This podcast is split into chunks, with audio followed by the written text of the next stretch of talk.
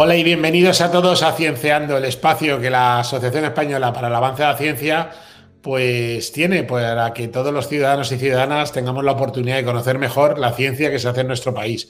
Y para conocer la ciencia, pues a veces hablamos con los científicos, con sus grupos de investigación, pero en esta serie de Conociendo nuestros centros de investigación de excelencia, pues tenemos la oportunidad de conocer esas estructuras, ¿no? que al final es donde se hace la gran ciencia como son esos centros de excelencia catalogados como Severo Ochoa o unidades María de Maestro por el, por el Ministerio. Y en esta ocasión tenemos un centro de excelencia Severo Ochoa, como es el Instituto Catalán de Nanociencias y Nanotecnología. Y para ello, pues hemos invitado a que nos lo presente a su director, ¿no? Al profesor Pablo Ordejón. ¿Qué tal, Pablo? ¿Cómo estás? Buenos días, muy bien. Gracias por la invitación.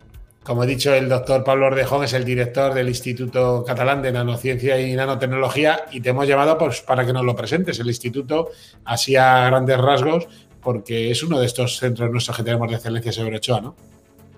Sí, eh, el instituto fue creado en el año 2003 por la Generalitat de Cataluña eh, con estatus de fundación eh, pero solamente comenzó a, funcionar en, la práctica en el año 2006 y ese año además eh, se estableció un convenio de colaboración con el Consejo Superior de Investigaciones Científicas, el CSIC, para establecer un programa conjunto de investigación que al final culminó por la incorporación de varios grupos del CSIC al, al ICN2, a la fundación, en el año 2013.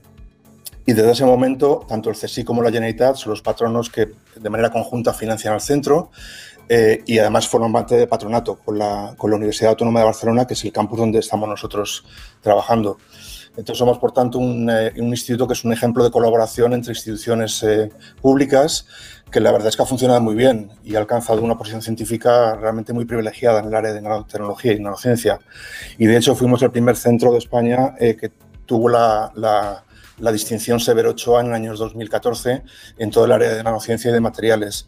Y esa distinción la hemos eh, renovado ahora en el 2018 eh, por otros cuatro años más. Aunque tenéis unas líneas de investigación muy extensas, te pediría que brevemente nos presentaras esas líneas de investigación para que conozcamos qué hacéis en el instituto. Bueno, el instituto lo que hace es, como su nombre indica, es nanociencia y nanotecnología. Se dedica a estudiar qué ocurre en la materia cuando uno hace estructuras muy pequeñas, y muy pequeñas quiere decir tamaños de 1 a 10 nanómetros, que son aún más pequeñas de lo que uno puede ver con un microscopio óptico de la máxima resolución. Y son muy cercanas a las distancias que hay entre átomos. Entonces, cuando la materia tiene escalas o estructuras tan pequeñas, tiene propiedades que también son muy diferentes de, las, eh, de los sólidos macroscópicos. Y la nanociencia es precisamente la ciencia que estudia esas propiedades. Eh, se dedica a manipular la materia para hacer esas estructuras tan pequeñas, eh, incluso átomo a átomo, eh, y obtenerlas, observarlas y caracterizarlas. Y además estas propiedades extraordinarias se pueden utilizar en aplicaciones y en el futuro se aplicarán en, en muchísimas actividades humanas y económicas. Y nosotros trabajamos tanto en las líneas más fundamentales, creando materiales nuevos, creando estructuras, dispositivos, como en explorar y explotar estas posibles aplicaciones. Y en esta línea, en la actualidad nuestra actividad se centra en desarrollar soluciones para cuatro retos sociales muy importantes. En primer lugar, la generación y almacenamiento de energías limpias. En segundo lugar, aplicaciones médicas, como pueden ser dispositivos de diagnóstico, como por, ejemplo del COVID, o de eh, tratamiento de enfermedades como el cáncer. En tercer lugar, desarrollar nuevos conceptos para dispositivos electrónicos que sean más eficientes que los actuales y gasten menos energía. Y por último, el cuidado del medio ambiente, eh, por ejemplo, mediante materiales o dispositivos que no solamente detectan eh, contaminación, sino que además son capaces de, eliminarla o convertirla, por ejemplo, en productos químicos útiles como el biogás. Entonces, una característica muy importante de nuestro centro es el gran esfuerzo que hacemos por llevar todas estas aplicaciones incluso al mercado y que produzcan un beneficio para la sociedad.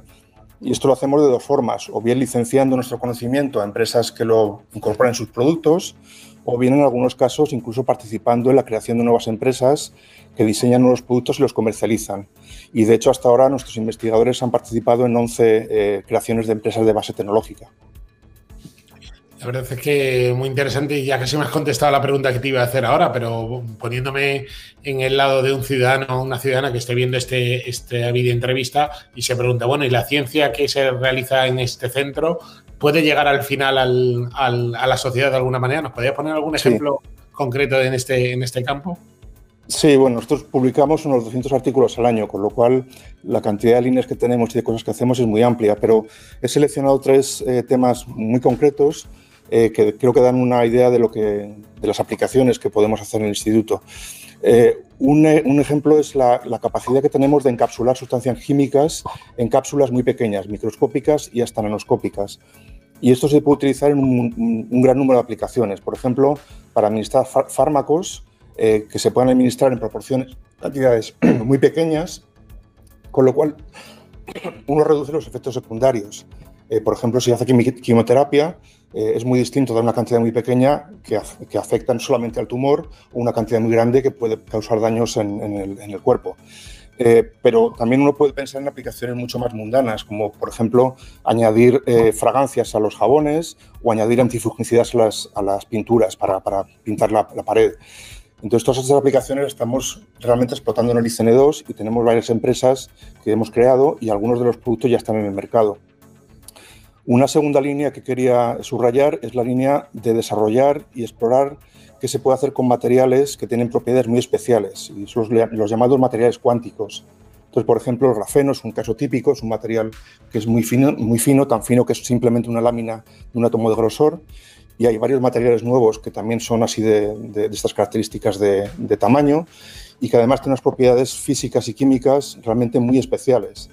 Entonces, en el instituto estamos, por ejemplo, intentando desarrollar materiales eh, con los que se pueden hacer dispositivos electrónicos que en vez de utilizar la corriente eléctrica, que tiene un problema y es que disipa mucha energía, los circuitos electrónicos se calientan mucho y gastan energía, en vez de utilizar la corriente eléctrica, utilizar corrientes de spin. Entonces el spin eh, disipa mucha menos energía y uno puede diseñar dispositivos que, son, que tienen un consumo mucho menor.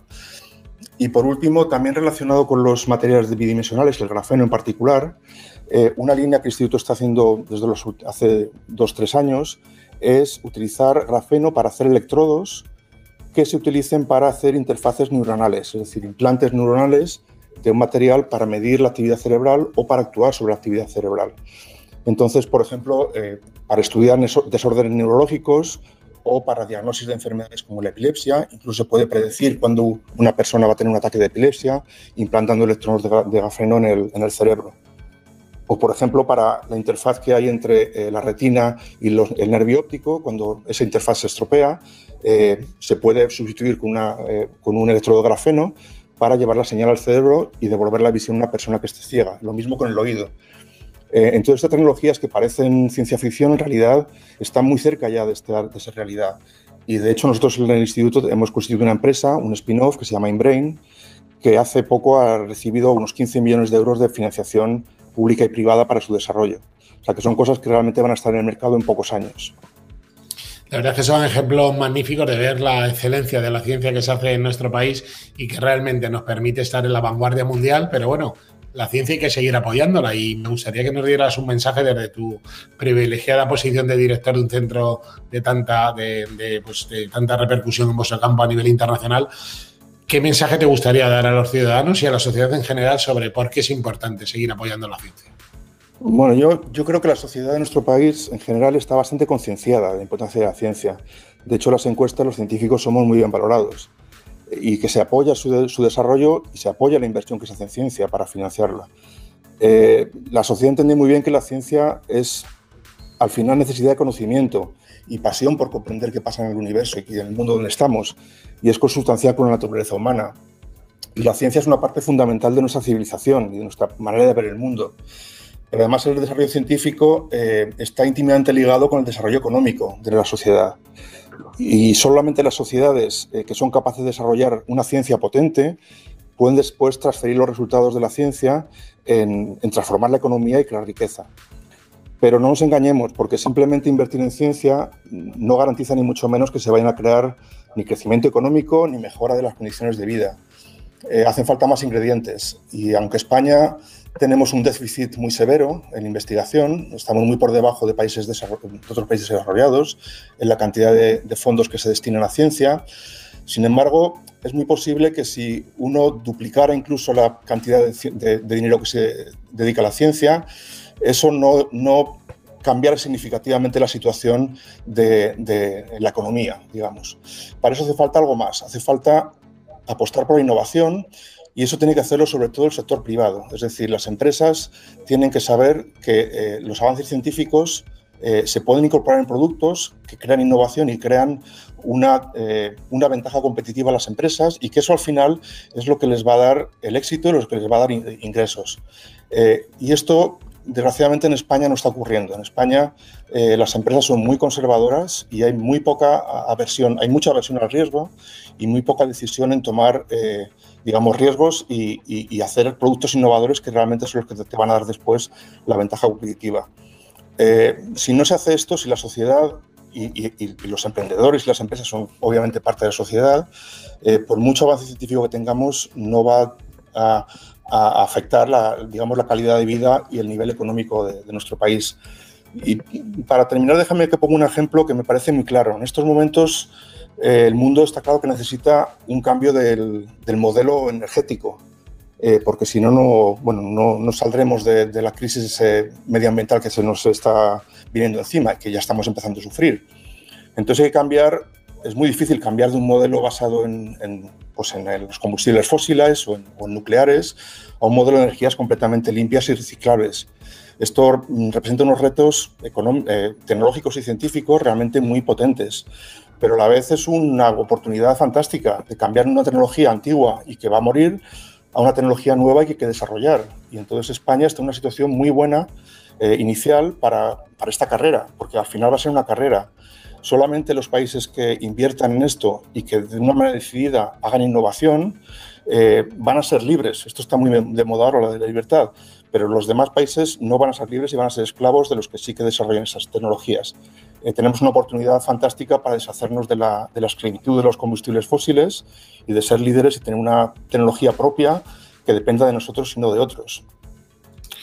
Pues con este mensaje tan fuerte y también cargado de realismo y de oportunidad, ¿no? Para ver a la ciencia al final como un solucionador de problemas, pero, pero también como un campo de oportunidad para toda la sociedad. Muchísimas gracias, doctor Pablo Ordejón, director del Instituto Catalán de Nanociencia y de Nanotecnología, por haber estado hoy con nosotros en conociendo al final a nuestros centros de excelencia, ¿no? En Cienciando, de la Asociación Española para Avanzar la Ciencia. Muchísimas gracias. Gracias a vosotros y por la labor que hace la asociación.